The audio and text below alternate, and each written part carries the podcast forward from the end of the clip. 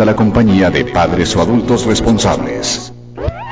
Las opiniones y comentarios expresados en el siguiente programa son, son responsabilidad absoluta de sus productores. El noticiero Onda 5, con la dirección de Juan Manuel González, presenta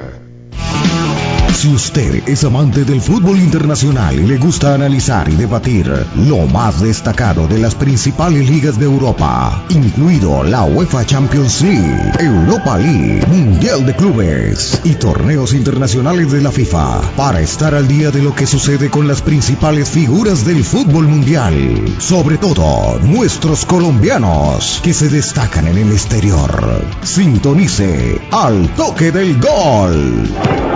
al toque del gol. Por los 1300 AM de Onda 5 Radio o en www.emisoraonda5.com. De lunes a viernes dirige y presenta José Pablo Grau. Al toque del gol.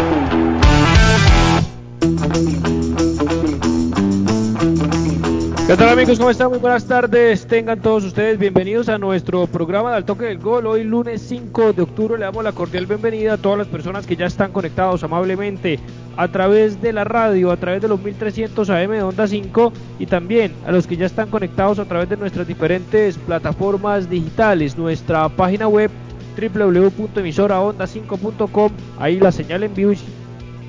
pueden descargar el programa más adelante y también ya estamos conectados en vivo y en directo a través de nuestro Facebook Live, que ya estamos corrigiendo aquí el nombre porque salió del programa eh, anterior, a través de Onda 5 Radio, en el toque del gol, compartido por la emisora, como bien lo acabo de mencionar, y también compartido por nuestras redes sociales personales, de quien les habla, José Pablo Grau, Jesús Manuel Grau, Arbey Mejía, nuestro máster central en Onda 5 y también todas las personas que amablemente están eh, conectados con nosotros en este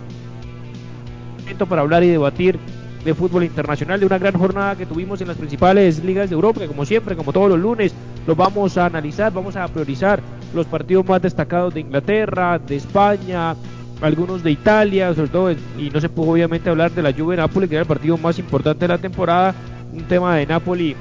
que nos complica a todos y complicó a varios equipos para las eliminatorias, entre ellos a Colombia, que se pierde a David Ospina, es la baja más importante que vamos a tener en la selección y que vamos a ir obviamente analizando y hablando eh, a lo largo de esta semana, que vamos a estar en modo selección Colombia, pero ya tendremos los días suficientes para hablarlo con programa especial el viernes, con toda la previa de lo que será el gran partido de eliminatorios en Barranquilla, Colombia recibiendo al combinado al vino tinto, eh, recibiendo a Venezuela a las 4 de la tarde. Estaremos en aquella oportunidad del viernes para hablar, analizar y debatir todo lo concerniente a este partido de la eliminatoria y obviamente vamos a ir haciendo algunas pinceladas como acabo de mencionar, algunos cambios, algunos retoques obligados de la lista de Carlos Queiroz teniendo en cuenta mm, la desafortunada situación del coronavirus que ha afectado no por salir positivos sino por estar relacionados con directamente como el caso en Portugal, como el caso en Italia, como el caso de David Espina, Luis Díaz, Mateo Zuribe, que ya son bajas confirmadas, más allá de la de Jairo Moreno obligado por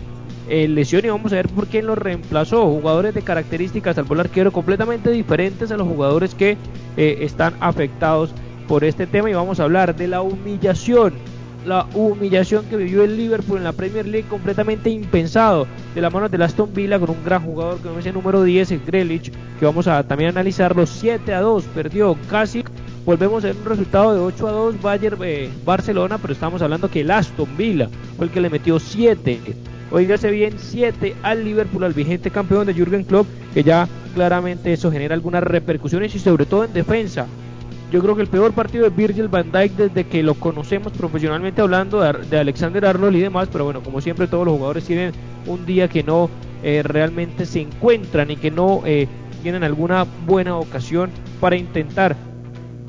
cambiar el aire del partido. Y también la humillación del Manchester United, es mucho más común que cerró el fichaje de Edinson Cavani. Será buen fichaje de Cavani, casi 12 millones de euros por temporada, algo que también están criticando bastante por la edad del jugador y por el costo en su salario, pero ya es confirmado nuevo delantero del Manchester United y hoy se cerró de manera oficial el mercado de pases en Europa ya no hay más mercado, hablar de lo que pasó con el Barça, lo que pasó con el Real Madrid, con lo que pasó en Inglaterra, sobre todo en el Bayern de Múnich, el Paris Saint Germain, que estuvieron algunos movimientos interesantes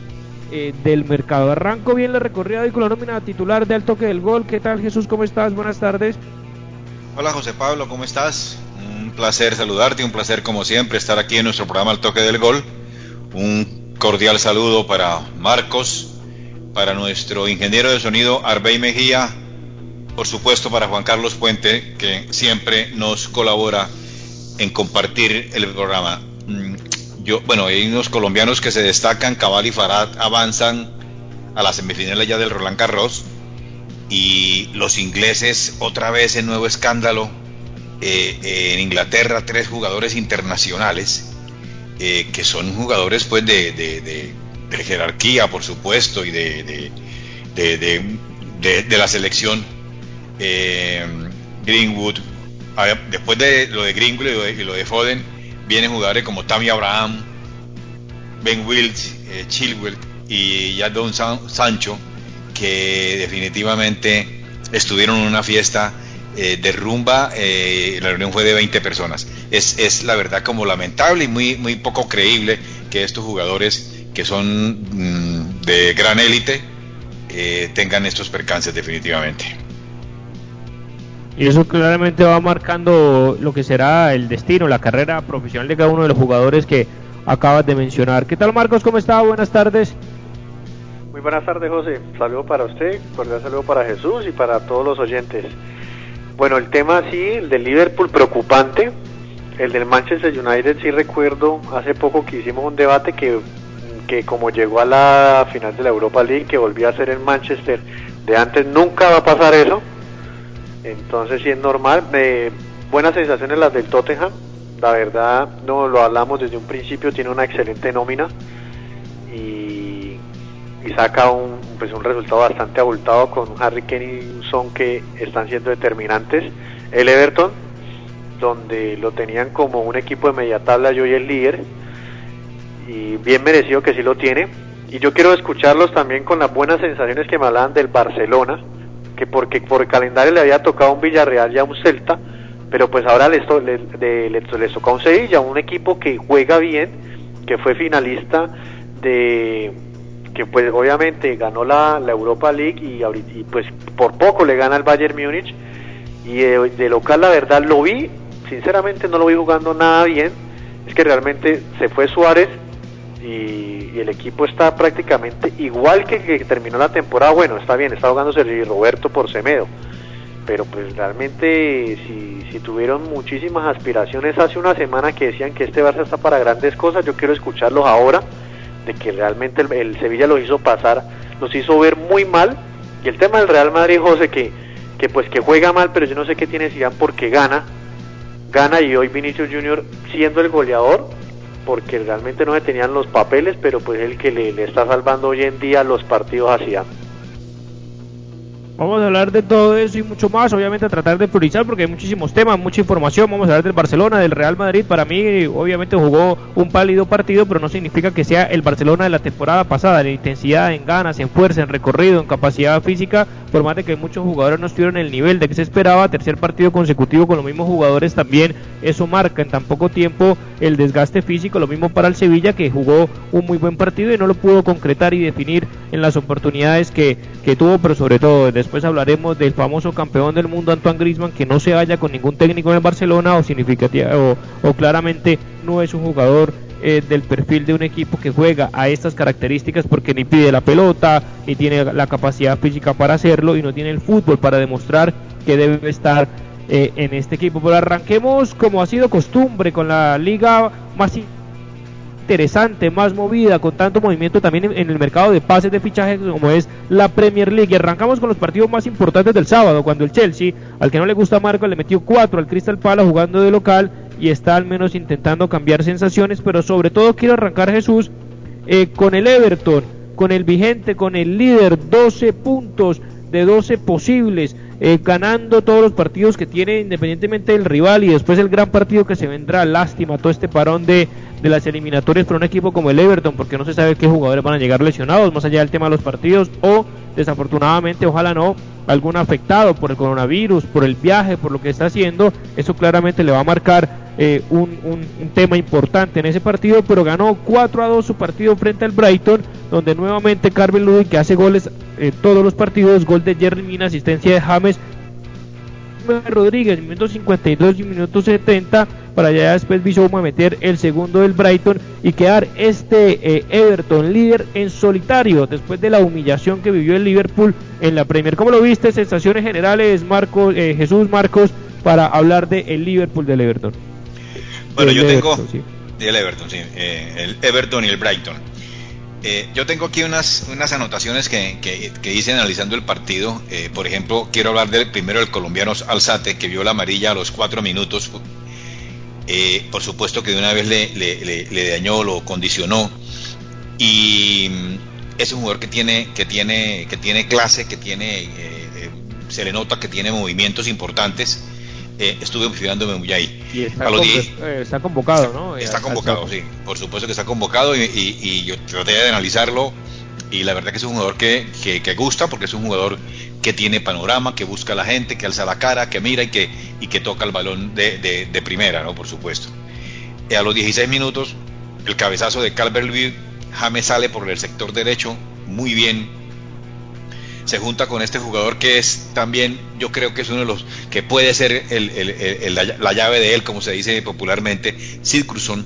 y este se la coloca al goleador y anota, ¿sí? Eh, importante decir también que cada 50 minutos este jugador anota, eh, me parece estupendo.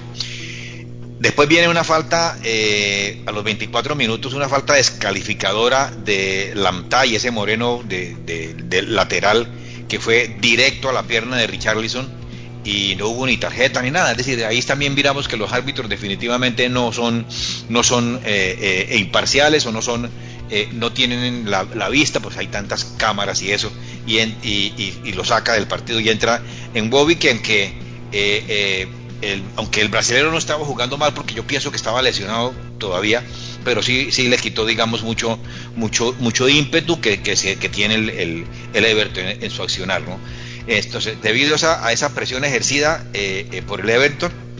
el Brighton no consigue hilvanar una jugada completa, porque verdad destruye completamente el Everton, me parece eh, importante, pero poco a poco se va acercando al área rival y en el minuto 4, ¿cómo es que se llama? Mau, Maupay es que se llama, si se, me, va el nombre, ¿no? Anota ante un centro por derecha y Mina la ve pasar, es a mí me parece que hay un error ahí entre el arquero y Mina, más diría yo que de Mina. No estoy en contra del colombiano, si eso fue, eso fue lo que vi, eh, eh, y, por supuesto que se empata el partido, ¿sí? Ya digamos, este, a los 45 minutos, ya terminando, a los 45 más, más 2, Mina ante un centro bien preciso, como con la mano, James de cabeza, anota Mina, cuando se le estaban complicando las cosas al, al, Everton. Aquí también hay que decir que definitivamente el Everton en la parte defensiva sufre mucho y, había, ya había perdido la pelota, pero tiene una capacidad goleadora impresionante que es lo que lo salva también. Este, ahí, tendrá que, de verdad, Carleto, este, ajustar las marcas y, sobre todo que para mí hizo mucha falta Alan, ¿no? Eh, que, le llegan fácil eh, por los costados. Sí, ya eh, el trámite del partido a los 51 minutos, James en un gran momento, atacando la pelota, y ante, y, ante el pase de, de, de, James eh,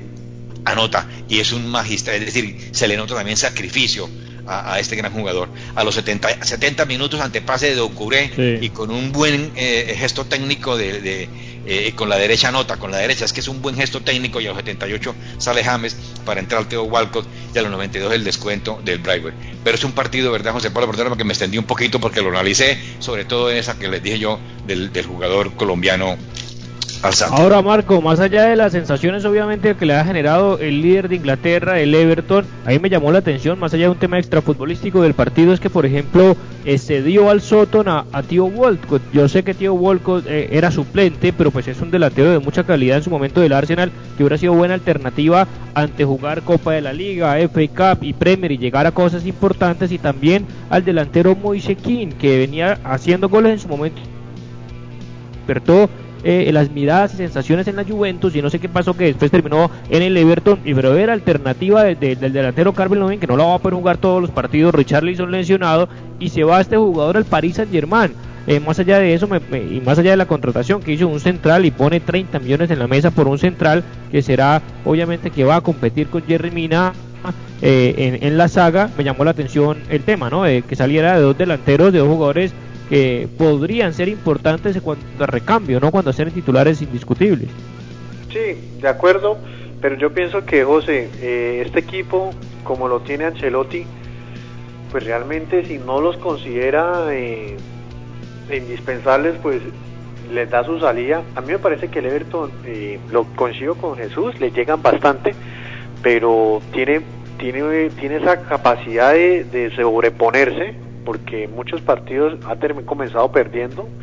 y, ya ha superado esto y el tema de que de que tienen para mí, no sé, no es por, por ser colombiano, pero es que James Rodríguez es uno de los jugadores más importantes de la Premier en este momento. Es que todo se enfoca en la, en la confianza que le ha dado este técnico y cómo potencializa las habilidades y las competencias de este jugador. Porque es que está claro que, y pues deja más en evidencia el tema con Zinedine con, con James Rodríguez porque hace goles y pues además de eso asiste. Y es que se nota cuando el jugador juega y voy a hacer una no es una comparación pero un ejemplo. Ah, lo que no me pasa cuando juega Messi porque hoy en día yo veo a Messi no lo veo con esa misma entusiasmo que yo veo a James Rodríguez. Es más Messi en el partido contra contra el Sevilla lo vi totalmente desaparecido del partido. No sé si es un problema emocional, pero bueno, era como, poner un ejemplo para no salirme del tema. A James Rodríguez lo veo totalmente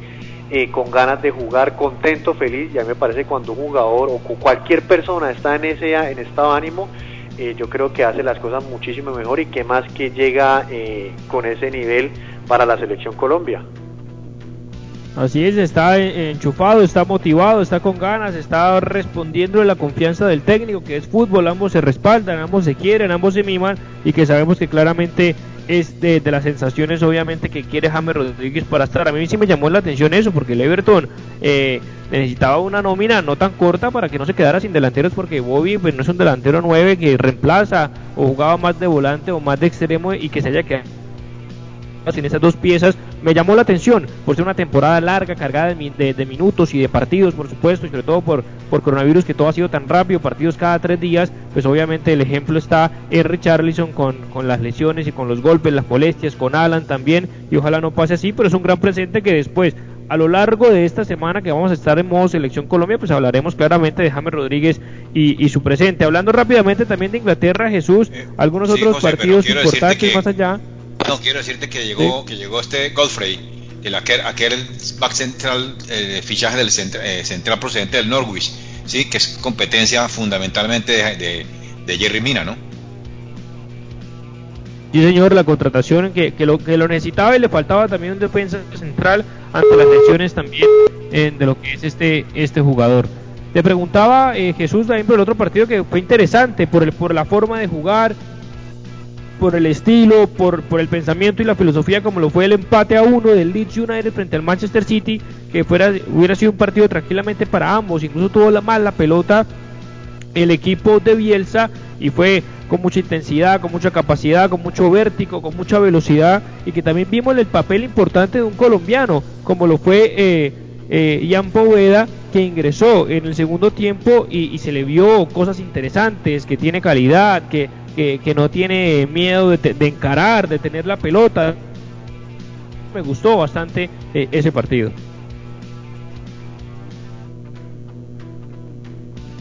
¿Sí estamos ahí, Jesús? A mí, sí, a mí también me gustó el, colombiano que, que, no lo llaman a, la selección porque, porque él parece ser que está en su dubitativo, que si es con Inglaterra, que si es con Colombia. Pero fíjate que el City empezó como una tromba,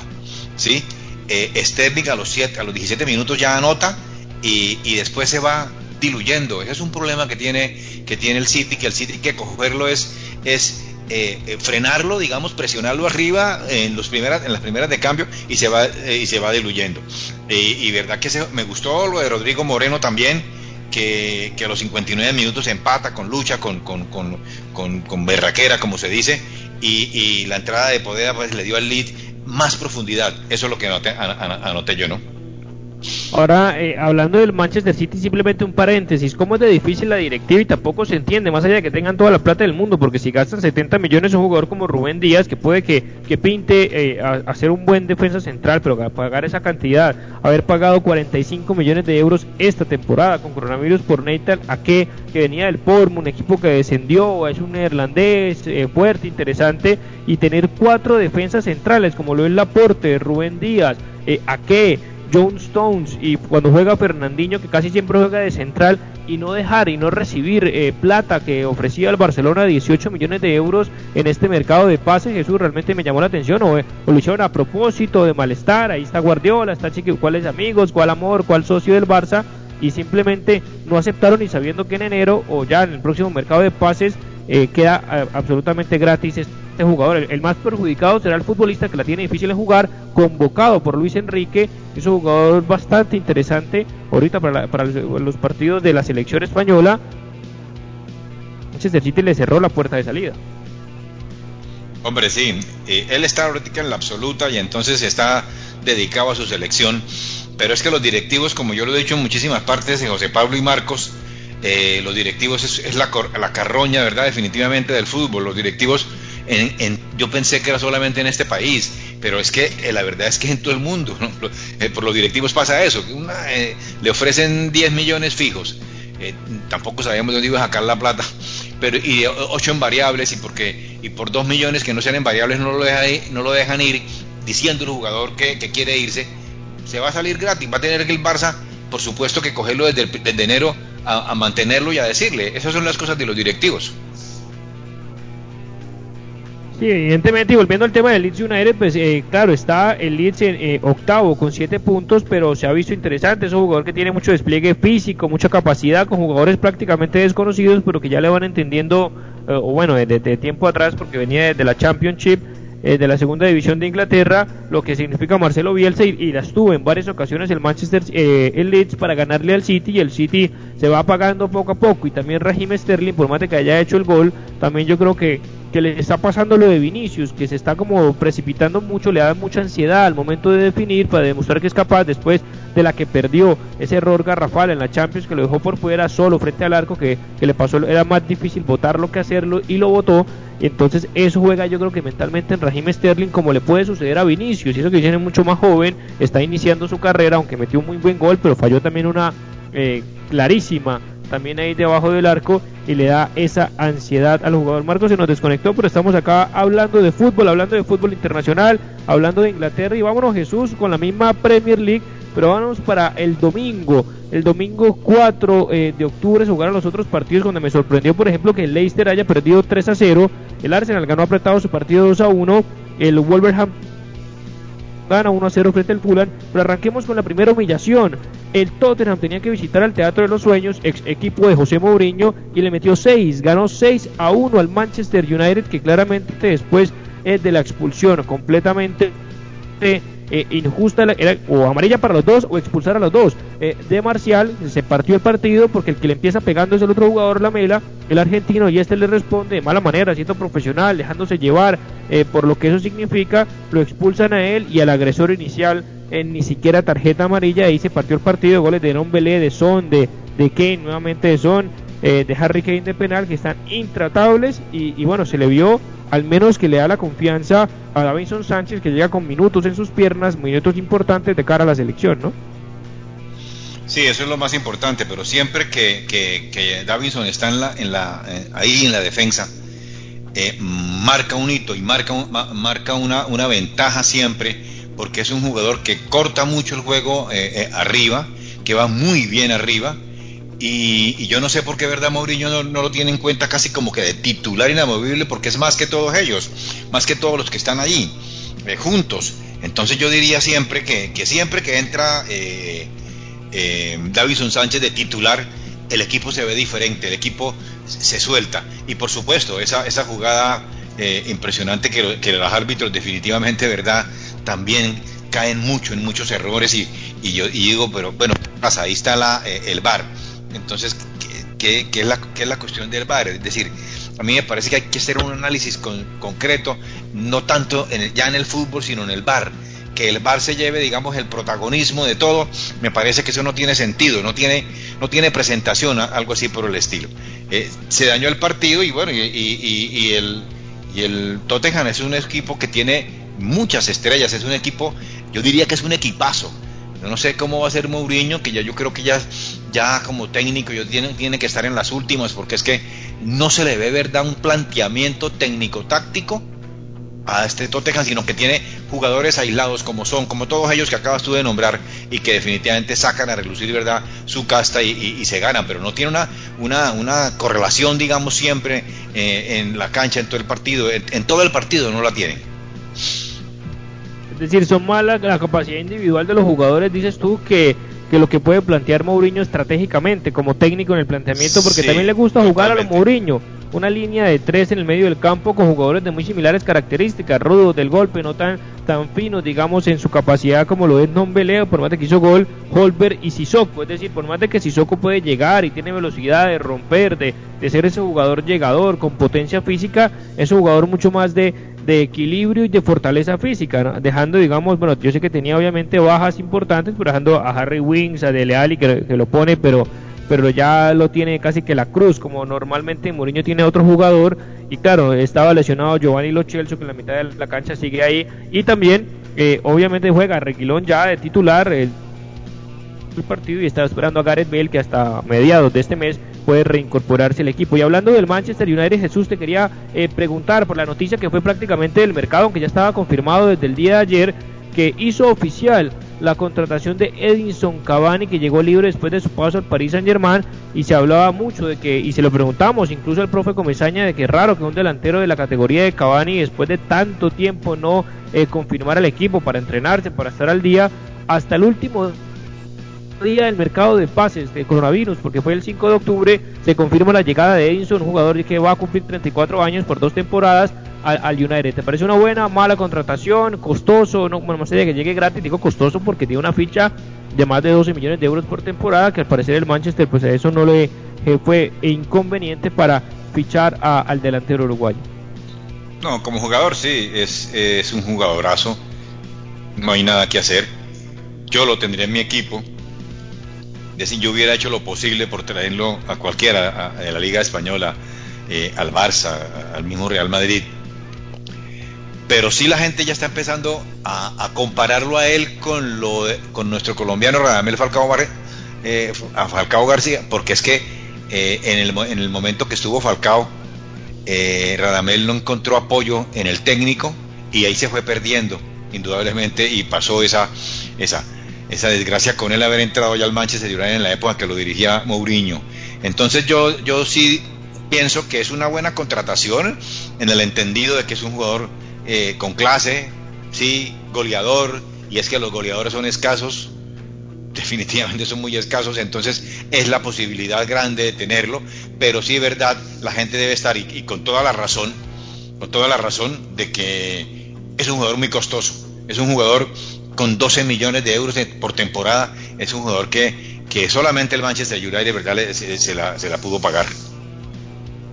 Yo creo que por eso fue que esperó hasta el último día. El caso es que lo requiere, porque no tiene muchos delanteros tampoco de renombre arriba. Marcial, que es bueno, no es un 9, digamos, de características de un delantero 9, como lo juega su formador eh, Solskjaer, y además que está expulsado y que tiene todas las posibilidades. Ahí está eh, Cavani, por más de que no tiene los problemas físicos de Suárez en algún momento, porque siempre ha sido un delantero eh, pues, delgado, fuerte, con buen eh, portento físico, últimamente con lesiones musculares, pero que desde el mes de febrero no juega, eh, más de siete meses casi ya, producto de la pandemia, porque antes de la pandemia ya tenía sus, sus encontrones con los dueños del Paris Saint Germain, que no venía siendo convocado, no lo tenían en cuenta, después hubo el, el tema de la pandemia, no retornó a entrenar con el equipo y eso generó obviamente pues que se entrenara solo en casa, lo vimos en Uruguay, en su finca, etcétera, y hay que ver cómo está desde lo físico, desde lo futbolístico Cavani, pero sí hay ciertas comparaciones con, con Radamel, pero en su momento no tenía la confianza de Bangal y Bangal es un técnico completamente complicado por su personalidad, por su forma de ser y demás. me, equivoqué, me equivoqué de técnico, sí, me equivoqué, era Bangal, sí. Que desafortunadamente pues no tuvo la confianza eh, necesaria que, que requiere también eh, todo jugador o lo mismo cualquier latino, porque es que ni siquiera Ángel Di María eh, triunfó ya en, en Old Trafford. Sí, que se, decía que esa, esa, esa, dupla iba a ser impresionante entre Di María y, Falcao, ¿no? Pero acuérdate, José, yo, yo miro a este jugador que es eh, del Manchester United, Mason Greenwood, eh, que jugó también el,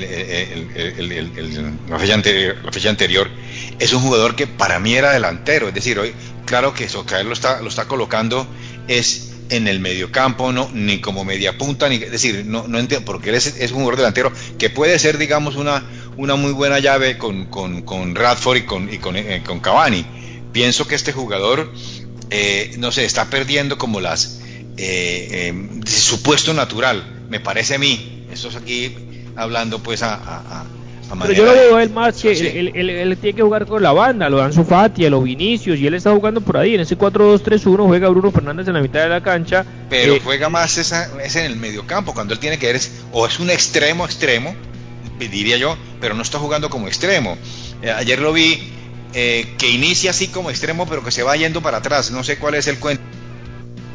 que le tiene el, el técnico Solskjaer a este jugador. Sí, que es el jugador que, hemos venido anunciando que desafortunadamente ha tenido los inconvenientes con eh, de haber metido pues a unas mujeres en el hotel, en la concentración de Inglaterra, más allá de violar las normas de, bioseguridad, pues todo lo que eso generó la polémica. Este joven que por ahora sigue teniendo la confianza eh, de Solskjaer eh, y al menos está jugando y hay que ver también cómo se relaciona con su nuevo compañero, con Edison Cavani. Y antes de irnos a la pausa comercial para poder hablar de otros partidos, la humillación de bueno, porque un 6-1 Tottenham uno entiende la capacidad que tiene Harry Kane, la capacidad que tiene eh, Son y lo que significa también económicamente un equipo como el Tottenham, pero que el Aston Villa, aunque también tiene muy buenos ingresos, porque el Aston Villa es capaz de pagar 30, 40 millones de euros por jugadores, pues, entre comillas, desconocidos y, sostener, digamos, a, a, a, Grealish, a que es el, jugador, su capitán, su emblema, el número 10, el jugador más importante, le hizo una renovación con una muy buena cantidad de plata por temporada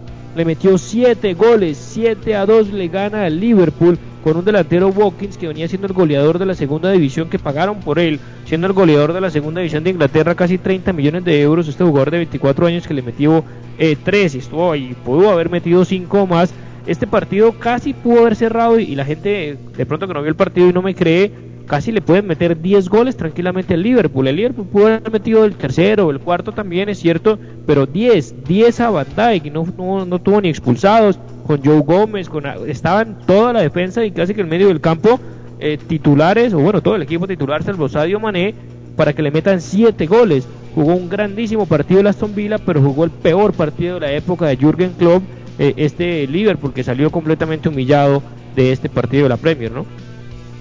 Es que también hay que, hay que decir ahí que el arquero, definitivamente el arquero deja muchas dudas. Adrián. Eh, ah, claro, no estaba Allison, ¿no? no estaba Allison, no estaba Allison, sí. Y, y, definitivamente Adrián, yo creo que se comió por lo menos cinco goles. A mí no me quería la gente. Y le dije, sí, es cierto. Le encajaron siete goles al poderoso equipo de club, ¿verdad? Este, yo creo que van a pasar los años para que el Aston Villa no se olvide de este 4 de octubre que le propina semejante goleada a un equipo pues 7-2 a un, a un super equipo ¿sí? Eh, digamos todo lo que lo que lo que sabía el, eh, eh, una goleada nada menos que por 7-2 decir eso, eso, eso me parecía a mí que era increíble. Yo, yo miraba y decía no eso no puede ser que esto es decir es que al equipo de Aston Villa le salió todo Pablo. Le salió desde el saque al toque del lateral, las jugadas más, más predecibles caían en gol. Y este jugador Watkins definitivamente eh, se lució. Eh, y también este McGinn también, que también es muy buen jugador. Y hay otro también que me, que me acuerdo que es Barclay, que es un, ya es un, es un jugador eh, de experimentado. También reaccionó, digamos, es, viene cedido del Chelsea. Viene cedido del Chelsea, correcto, ese y tuvo escaramuzas el, Liverpool que reaccionó por ejemplo al, minuto 60 con, con Salah pero pero y apareció este gran capitán de, ellos eh, Chris, Chris ¿cómo es Grizzlies? Grizzlies? sí, Grizzlies eh, todo un portento con, mejor dicho con un con dos goles a los 67 a los 66 y a los 75 para liquidar completamente a los de club pero para mí eh, Adrián fue uno de los culpables, el arquero, porque definitivamente eh, tú, cinco goles y Dijk la diferencia grandísima, claramente, ya no vamos a la pausa, ya está Marcos ahí conectado, la diferencia grandísima de los arqueros que tiene el Liverpool cuando no está Alisson, pues está un, un arquero como, como el caso de Adrián, que, que le ha pesado muchísimo al Liverpool. Vamos rápido. Y no, lo va a tener, y no lo va a tener para la selección eh, brasileña, bueno, eso lo hablamos en, cuando estemos en modo de Que es el, arquero del Manchester City, que tiene un buen recambio eh, la selección de Brasil. Vamos a una pausa comercial y ya regresamos.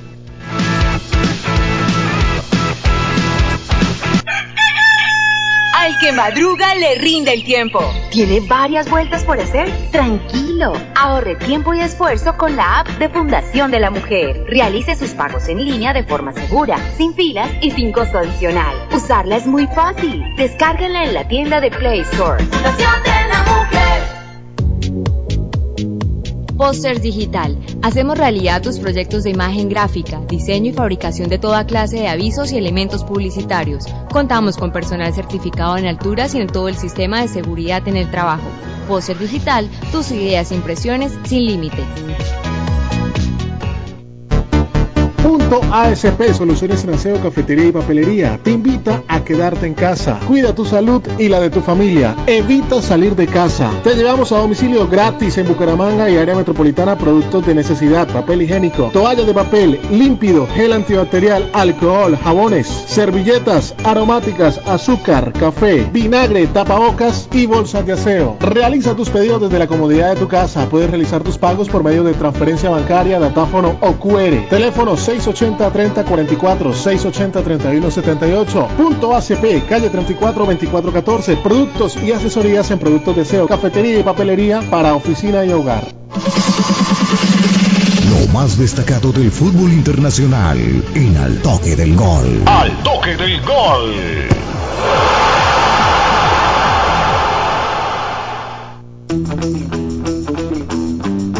Hablando de lo más importante, lo más destacado del fútbol internacional. Estábamos hablando de Inglaterra, de la Premier y Marcos se nos había desconectado, pero Marcos está ahí rápidamente. Sus sensaciones de la humillación eh, que vivió el Liverpool de la mano de, Aston Villa jugando de la Premier que hace muchísimos años no recibía la cantidad de goles que recibió, siendo casi que con todos los titulares salvo el arquero Alisson.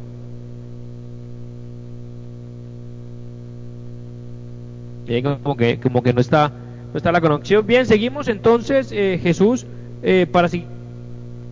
de lo más destacado del fútbol internacional. En este caso hablemos de España, de la Liga Española, que si bien es cierto, eh, sigue estando, digamos, por debajo de la Premier, sobre todo esa temporada, pero hay que hablar siempre de los equipos más importantes. Y al hacer referencia al equipo más importante, más allá del Atlético, que sigue un, pálido empate de local 0 a 0 frente al Villarreal, tenemos que hablar primero de la victoria eh, del Real Madrid, que si bien es cierto, como lo mencionó Marcos al inicio, eh, no jugando bien, gana. Gol de Vinicius Junior al minuto 16 y al 95, ya finalizando el partido, eh, Karim Benzema, que llegó a, más de 250 goles y es uno de los goleadores eh, históricos del Real Madrid, que Marcos dice que no hace goles Benzema, le puso el 2 a 0. desde las primeras de cambio, el, el, Real Madrid tuvo la pelota, tiene la pelota, este, le falta un poquitico más de profundidad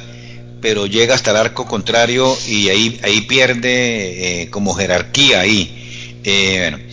lo que también se pudo analizar es que una falta de Casimiro que bien pitada, bien justa la amarilla, pero después por, después por supuesto el árbitro se acomoda y no le saca la segunda amarilla que se lo merecía en una jugada ahí tremenda que, que, pegó. Él tiene indudablemente la, la capacidad de, de, de pegar. Y, gracias a los goles de Vinicio a los 16 y de Benzema, la verdad, como dices tú, a los 95, suma su tercera victoria este, y consecutiva además, ¿no? Eh, fue un partido donde, donde el Madrid sufrió muchísimo, José Pablo, es decir, eh, se salvó, ¿verdad?, por la escasa eh, puntaría que tuvo el Levante, porque el Levante tuvo para hacer un gol, yo no, tuvo para hacer más de un, más de un gol por lo menos dos goles, por lo menos el empate lo hubiera, lo hubiera sacado, ¿sí? Este, que este equipo del, Levante jugó en la, en la cerámica, ¿no? Ese, ese no es el estadio de él, que este lo están, lo están renovando, sí. Este, y como dije anteriormente, se le perdonó la doble amarilla a Casemiro, eh, tiene permiso para pegar definitivamente. El Madrid fue de más a menos, eh, y en la última media hora el conjunto valenciano lo, apabulló, José Pablo, creció muchísimo, pudo empatar y lo que pasa es que no sé, se asustó que porque tenía al frente ya el Real Madrid y no, y no, y no, y no pudo definir definitivamente, ¿no? Así es, Arbello, vamos preparando también porque hablando del rival, siempre el Real Madrid tiene alguna polémica, alguna decisión que era el del tema del Casemiro, que hubiera podido cambiar también la historia del partido. Antes de hablar de Barcelona, empata de local en el Camp Nou frente a uno de los mejores Sevillas que he visto últimamente en Liga, porque casi siempre cuando el Sevilla va a visitar al Barcelona, y eso que estábamos hablando del Barcelona de Valverde y de cualquier técnico, sale goleado, sale humillado también, pero en esta ocasión empató el partido eh, con gol de Luke de Jong y después Coutinho en minuto 10 que está en un buen presente, Felipe Coutinho también lo que habla de la confianza y lo que habla también eh, la entrega y el compromiso de los jugadores esto decía Ronald Koeman, principalmente también tirando algunos dardos frente a Antoine Griezmann, que hoy en día es el señalado de jugador que, se quiere proteger y demás, pero que desafortunadamente, más allá de que también Koeman no lo pone en la posición correcta porque tendría que sacrificar o a Lionel Messi o a Felipe Coutinho, le ha dado prioridad a estos dos jugadores, pero lo deja en el once titular. Esto decía el técnico neerlandés aquí en el toque del gol. Escuchamos y regresamos. Cambia tanto a Griezmann. Atención a la pregunta del holandés hoy ha tenido sus momentos y de las dos oportunidades que él ha tenido por su calidad como jugador ha tenido que marcar eh, un gol en esas dos jugadas y, y Trincao está trabajando bien y es, también dar otro aire al equipo eh, como con Pedri como con Trincao con Pjanic que ha entrado muy bien en el equipo en el partido de hoy son decisiones que, que tenemos que tomar al final cada jugador tiene que sacar el máximo rendimiento bueno, sin ir hasta allá, y Marco no está aquí para debatirlo, pero obviamente lo hablamos porque lo puso en el aire. Para mí este Barcelona es diferente, tiene sus matices de Ronald Koeman. Obviamente eh, el partido de ayer eh, tuvo menos expresión, creo yo, por el cansancio físico acumulado, pero también está el técnico de no utilizar los cinco cambios correspondientes también y reglamentados en esta temporada debido a la pandemia y posiblemente no alternar jugadores importantes porque posiblemente hubieran podido salir, como el caso de Dembélé, que se, confirma que se queda, que no llega Memphis Depay, que es un jugador que quería que llegara el técnico y tampoco llega eh, García. Al menos se ve otra matiz, eh, otro buen partido de Sergio Busquets, al menos hasta lo que le aguantó el aire, el ritmo que jugó todo el partido eh, en general, para mí el Barcelona, digamos, hizo un partido correcto. Obviamente tuvo algunas deficiencias, sobre todo Frankie de Para mí, el mismo claramente Antoine Griezmann, Ansu Fati no tuvo el partido que normalmente tiene porque se le vio eh, perdido. Fue un recambio también eh, que se le hizo. Jordi Alba, por más de que lo intentó, buscó y demás, después termina lesionado. Como raro y no tiene lateral izquierdo, le va a tocar sacrificar a Serginho de esa, jugar ahí en esa posición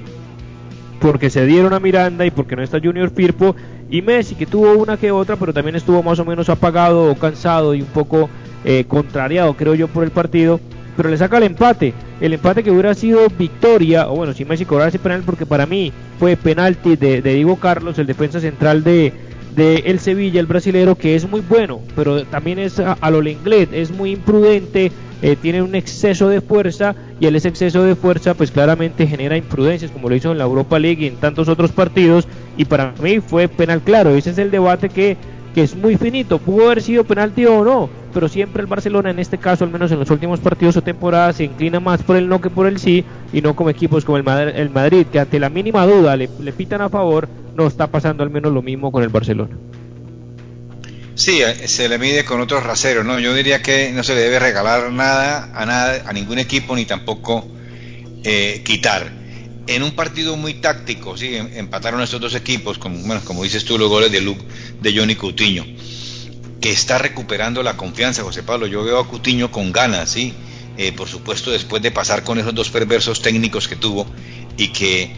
y que bueno, es decir, casi que lo acaban como jugador. Eh, la verdad que hubo pocas ocasiones de, gol, de peligro. A los ocho minutos ya Luke aprovecha un, balón suelto ahí en la, el, dentro del área. Y para mí después que, que, la veo otra vez hay una falta contra De Jong porque hay una obstrucción contra De Jong. Y esa obstrucción es, sirve y se hace, es en el básquetbol, pero definitivamente en el fútbol no y hay una, una, una obstrucción y que, y que, y que derriba al jugador, desestabiliza al jugador y para mí eso es falta, indudablemente, sí. Eh, y bueno, afortunadamente el Barça respondió eh, tan solo en dos minutos, sí, con, este, después del gol del equipo de Sevilla con Coutinho. afortunadamente, bueno, para él, beneficiado pues por el mal despeje que trató de hacer Jesús Navas, este, y que anotó pues por supuesto el gol. Pero lo que sí que, que para mí claro fue lo que a partir del minuto 60 y este minuto 60 y 70 el Sevilla definitivamente encerró al Barça en su área, lo acorraló definitivamente, lo dejó completamente sin actuar. Me parece que va a ser una, una eh, eh, muy buena eh, medición para que Kuman mire a ver si se puede cambiar ese esquema, si, si que el 4-2-3-1 que está, que está implantando, si le llega verdad al Barça, porque es que no puede desaprovechar a Grisman. Grisman, digamos, está jugando en la misma parte donde él decía que no debería que jugar. Es decir, eso es lo que no se entiende también de, este técnico que, dice es. Y entonces, eh, me parece, amigos de Pablo, que definitivamente no, no, no, es decir, eh, es una buena medición, porque el Barça eh, fue superado en esos minutos, pero que ya es que ya después del minuto 80 el Barça empezó otra vez en el minuto 81, empezó, empezó a carburar y dominó el partido, eso hay que decirlo con, con, sinceridad. Yo diría, ¿por qué no cabe eh, este muchacho Ricky Puy ahí? Es decir, eh, me parece que es un jugador que con Messi se entiende muy bien, es un jugador que de pronto eh, puede sacar en alguna oportunidad mm, mm, su, su, su clase y pueden ahí, ¿verdad?, tener la diferencia en eso. Yo, yo lo veo por ese lado, yo no sé Sí, me parece obviamente que Kuman yo creo que ya casi que entre comillas obligado, porque no puedo tener los fichajes que también quería. Ricky Puig ya se confirma que va a tener dorsal del primer equipo, lo mismo que Araujo, el, el, el buen defensa uruguayo, tiene que desarrollarse, tiene mucho todavía camino por recorrer, pero tiene buenas sensaciones. El delantero espigado, fuerte, que va bien por arriba, que con los pies también no es que sea eh, un total... Eh, o desconocido pues para el manejo con el balón eh, el tema de Ricky Puig también yo creo que pasará por tiempo y darle la confianza y peleársela con Pedri, que, que en España pues pintaba muy bien porque jugó en la segunda división en Las Palmas, es un jugador bastante livianito, flaquito, pero que ha tenido mucha confianza con Kuman y que tiene que aparecer. Y yo creo que entre él y Ricky Puig, pues por ahora, al menos por sensaciones, yo me quedaría más con Ricky Puig, pero quien toma las decisiones es Kuman y él ha visto permanentemente todos los días el entrenamiento a este jugador. Y el tema de Griezmann, a mí el tema de Griezmann me llama mucho la atención porque claro, tiene todos los pergaminos, jugador costosísimo, más allá de lo que debería haber costado, pero se pagaron 120 millones de euros por él, más allá de que un jugador eh, como James, que yo creo que el mismo James ni siquiera está jugando en la, forma, en la posición que, que, le gusta más porque está pegado a la banda y tiene la libertad obviamente de irse, de tirarse de, la banda hacia el centro, pero está jugando pegado a la banda casi con ese 4-3-3 eh, en algunos momentos de Ancelotti. Y lo mismo con Griezmann que no es su formación ideal, no está jugando como el Atlético, pero ya tiene que darse cuenta que no está jugando en el Atlético o en la selección de Francia, pero no pide la pelota, cuando la pide no es, capaz de, parar la pelota, no, no da un pase bien, no se le ven ganas, no se le ve fuerza, no se le ve como esa intención al menos emocionalmente de querer demostrar algo y tampoco con la ayuda defensiva que, que pudo dar después de haber adoptado la, la posición o haber jugado con Simeone. Y yo creo que no juega donde Kuman antes decía en las declaraciones y, fue como víctima de sus propias declaraciones porque vio a un Coutinho mucho mejor y no va a sacrificar a Coutinho sabiendo que le ha venido dando resultados y demostrando en los entrenamientos que está bien física y futbolísticamente para jugar ahí de 10, para jugar libres y que por alguna coyuntura del partido pues pueda jugar tirado a alguna banda y no darle esa responsabilidad a Antoine Griezmann, porque obviamente Coutinho tiene mucha más visión de juego que el mismo Griezmann. Yo creo que por ahí pasa de que se sorprendió en los entrenamientos del el muy buen nivel de Coutinho, sobre todo después de llegar del Bayern de Múnich y que tampoco va a sacrificar a Messi a ponerlo a jugar por la banda para que Griezmann juegue de falso 9, porque Messi ya no tiene 20 años, o incluso hace 5 años con Luis Enrique que le tocaba jugar pegado a la banda porque Neymar jugaba por la otra y Suárez en el medio con un clásico 4-3-3 que jugaba el Barcelona pero ya es otro momento, no tiene la misma velocidad, no tiene el mismo eh, ida y vuelta y prefiere sacrificar a Griezmann que sacrificar a Coutinho y, el propio Lionel Messi. Yo creo que pasa por ahí la decisión de Griezmann, que es un jugador que no ha demostrado realmente lo que vale y la posición en la, eh, o la forma que debe jugar. Pero es que es que, es, que es el, modelo que está, que está utilizando. Es que uno como técnico, me, me parece a mí, tiene que acomodarse a los jugadores que tiene o, buscarle el módulo táctico. esa, esa, pregunta fue la que, la que no le pude hacer a Julio Avelino Comezaña. Eh, en el entendido de que, de que si, si Grisman es un jugador que, que juega mejor arriba, pues eh, en el medio campo, perdón, no allá de extremo, como lo está poniendo, como lo ponía Setién como lo ponía Valverde, entonces se está perdiendo, es decir, no le ha encontrado, ¿verdad? El, el, padrino, no, le ha encontrado, eh, no, ha encontrado Grisman el técnico que verdad lo sepa manejar como en su momento lo manejó el Cholo. No lo ha encontrado, entonces es por eso que, que Grisman no sirve. A mí me, el Barça casi pierde el partido con una eh, eh, el ese, ese, balón en el palo que envió Araujo eh, el minuto 64 por tratar de despejar un centro de, este jugador que, que eh, en Miseri, ¿sí? En Miseri, que es un jugador que me parece que es muy peligroso, en Nesiri, que es un jugador muy peligroso, que llega, eh, que está siempre oliendo ahí. Que falló una terrible frente al Bayern de Múnich que le la, la, copa. sí, pero es un jugador que está ahí metido, y el otro jugador es Luke de Jong, que verdad es un, es, es, es, decir, es, el equipo para mí eh, que, que, enfrentó el Barça, que por eso es que digo yo que Kuman debe que sacar las mejores conclusiones a ver qué es lo que tiene, ¿sí? Y que este parón pues no es que le vaya a ir bien porque se van todos, pero, pero tiene que definir él qué, qué, tiene que hacer con Griezmann. No puede ser, José Pablo, ¿verdad?, que se pierda un jugador de la calidad de Griezmann. Es que él eh, está lo mismo que Coutinho cuando, cuando, cuando jugaba con Valverde, que, que no, no, tiene las ganas, no, no, no se le ven las ganas, no la busca, no la lucha, no la pelea porque definitivamente, eh, eh, yo no sé, a mí me parece que es que, eh, no sé si es que le tienen miedo a los técnicos, decirle, hombre, a mí me parece que yo, yo no juego bien ahí, porque, ¿por qué no se puede hablar eso con estos técnicos de, de, de, Sí, vamos a ir obviamente hablando y vamos a ir analizando también de largo lo que va a pasar en Barcelona, también para cerrar el mercado de pases que se cerró con, digamos, una de las noticia más allá de Cavani, más allá de, que el Arsenal pone 50 millones de euros por Tomás Partey, el jugador del Atlético de Madrid, que, que tiene a cambio la sesión de Lucas Torreira, el uruguayo, que le gustaba mucho a Simeone, pero por más que Tomás sea bueno, meter 50 millones de euros por, por un jugador como, como Tomás me, me llamó eh, la atención y no hubo mayor movimiento. Douglas Costas volvió al Bayern de Múnich, que es una gran contratación. Para mí, Douglas Costas, estando bien físicamente, todavía aporta esa electricidad. Y cuando no tenga Nauri, cuando no tenga Leroy Sané, tendrá a Douglas Costa, eh, nuevamente al menos cedido por esta temporada en el Bayern de Múnich, que hizo una contratación. Me llamó el Chopo Mountain, el exjugador del Paris Saint Germain, que terminaba su contrato, fue también eh, fichado por el Bayern de Múnich. Que no tengan un delantero, que tengan que firmar a Chopo Mountain, un jugador como el Bayern también eh, esas particularidades que tiene el mercado de pases en Europa, como el caso de que un jugador, como con todo el respeto, vuelvo y reitero, Chopo Moutin, eh, que salió regalado, pues eh, obviamente había acabado su contrato con el París, llegó gratis al Bayern de Múnich para ser alternativa de Robert Lewandowski, pero no tendrían un jugador joven por ahí, al menos con mayores pergaminos y con mayor capacidad para hacerlo. Yo quería cerrar este punto ya que nos vamos, nos va a ir acabando ya el programa eh, acabar este punto con el tema de Memphis Depay, que no llegó al Barcelona y que muchos decían que no es un jugador del perfil del Barcelona, pero también es una petición del técnico y todos los técnicos tienen su jugador que lo conocen, le tienen la confianza, dice que le fue muy bien con la selección de Holanda, que le gustaba mucho sus movimientos y demás, y habría que darle también ese gusto al técnico, por más de que la gran mayoría no sintiera que es un jugador eh, para estar en el Barcelona, pero efectivamente no fue así, no se pudo sellar eh, su negociación y, uno, yo me acordaba, por ejemplo, de Barcelona cuando, cuando fichó, por ejemplo, a Henrik Larsson, que es un jugador que en los pergaminos en ese momento del Arsenal, del, del Larsson, hoy asistente de, eh, de, de, Ronald Koeman en el Barcelona,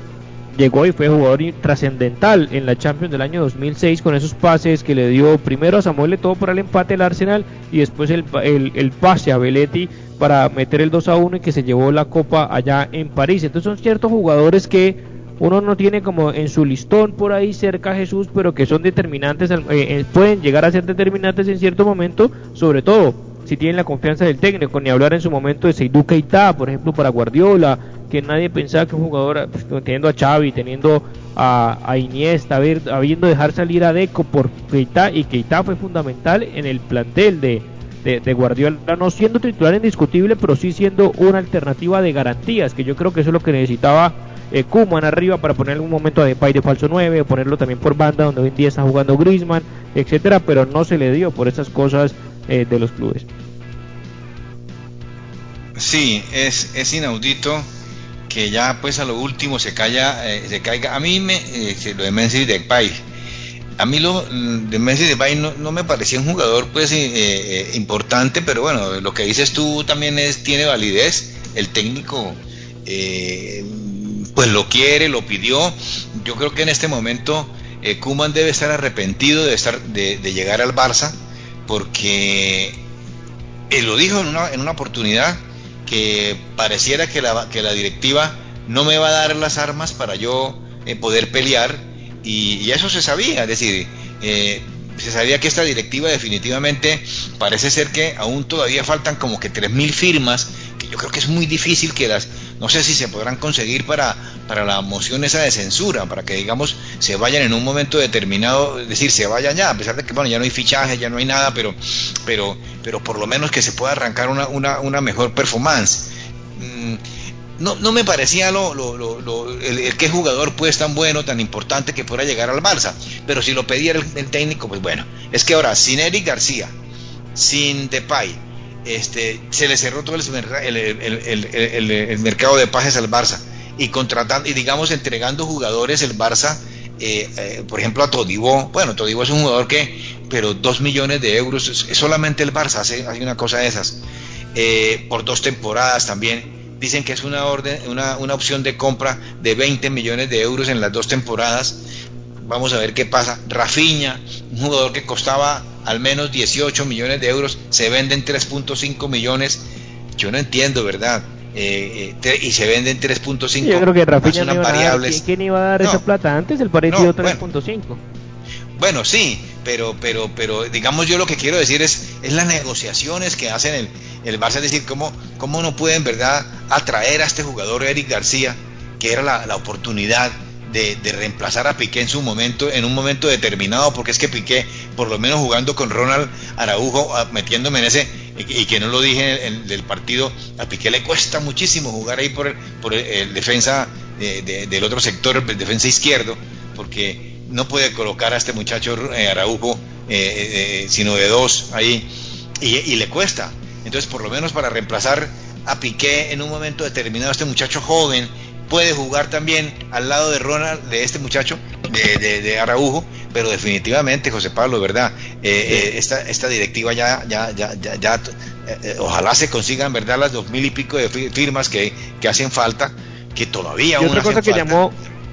Sí, y otra cosa que llamó la atención poderosa obviamente de este mercado de pases es que el Real Madrid no fue protagonista, cuando normalmente siempre es protagonista en cualquiera de los mercados de pases, lo que habla también que dicen en el seno que es consciente que no saben que esta plantilla les alcance para, para lograr lo que nunca ha logrado en su historia. Paradójicamente el Real Madrid no ha logrado el triplete, que es lo que aspira, que es lo que quiere, o al menos obviamente pelear por Liga y por Champions, que son los torneos eh, más importantes esperando la recuperación de Hazard que vive permanentemente lesionado. Ya se nos acaba el tiempo entonces y mañana ya nos metemos en modo selección Colombia, en modos eliminatorios para analizar el caso de David Ospina que ha sido aislado con el Napoli, que estará en un hotel en las próximas dos semanas, al igual que, que sus compañeros también. Venezuela también confirmó cuatro bajas para enfrentar a Colombia y sobre todo Salomón Rondón, que siempre le ponen problemas eh, a la selección eh, española. Nos vamos a ir analizando cuáles fueron los cambios en la lista, cuando ingresó Chaus, el arquero, para reemplazar a David Ospina, cuatro arqueros, más allá de, de los imprevistos, era un tema que quería, eh, por, por, metodología de trabajo, tener eh, Carlos Queiroz, eh, cuatro arqueros para estar ahí llamados, convocados. Vamos a analizar las bajas, vamos a analizarlo con calma, quién debió estar, quién faltó, los reemplazantes de los jugadores afectados por el tema del coronavirus y las lesiones eran de características diferentes a los originalmente llamados y eso cambia obviamente las posibilidades de ver un planteamiento táctico eh, adentro eh, de la cancha. Y eso lo vamos a analizar también no solamente el partido de Colombia obviamente con principal foco nuestra selección eh, colombiana y los partidos más importantes que se vienen no solamente en América Latina sino en Europa porque hay partidos amistosos y también hay partidos por la UEFA Nation League. Es decir vamos a tener dos semanas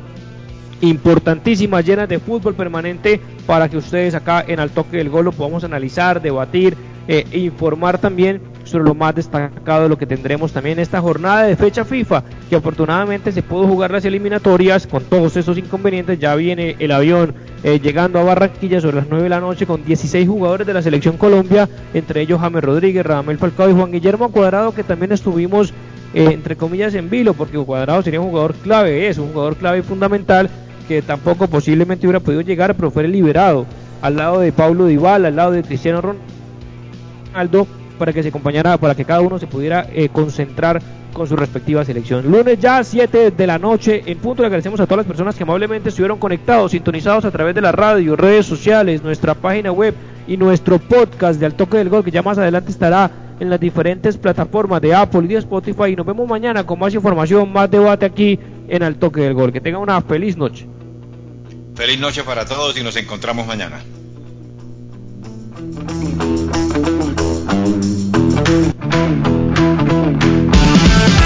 Hasta aquí, al toque del gol, presentó José Pablo Grau. Al toque del gol.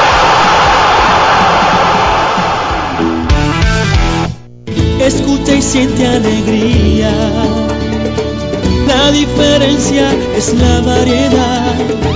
Programación que te llena el corazón. Aquí hacemos radio de verdad. Onda 5. La mejor programación. Onda 5. Música de calidad. Onda 5.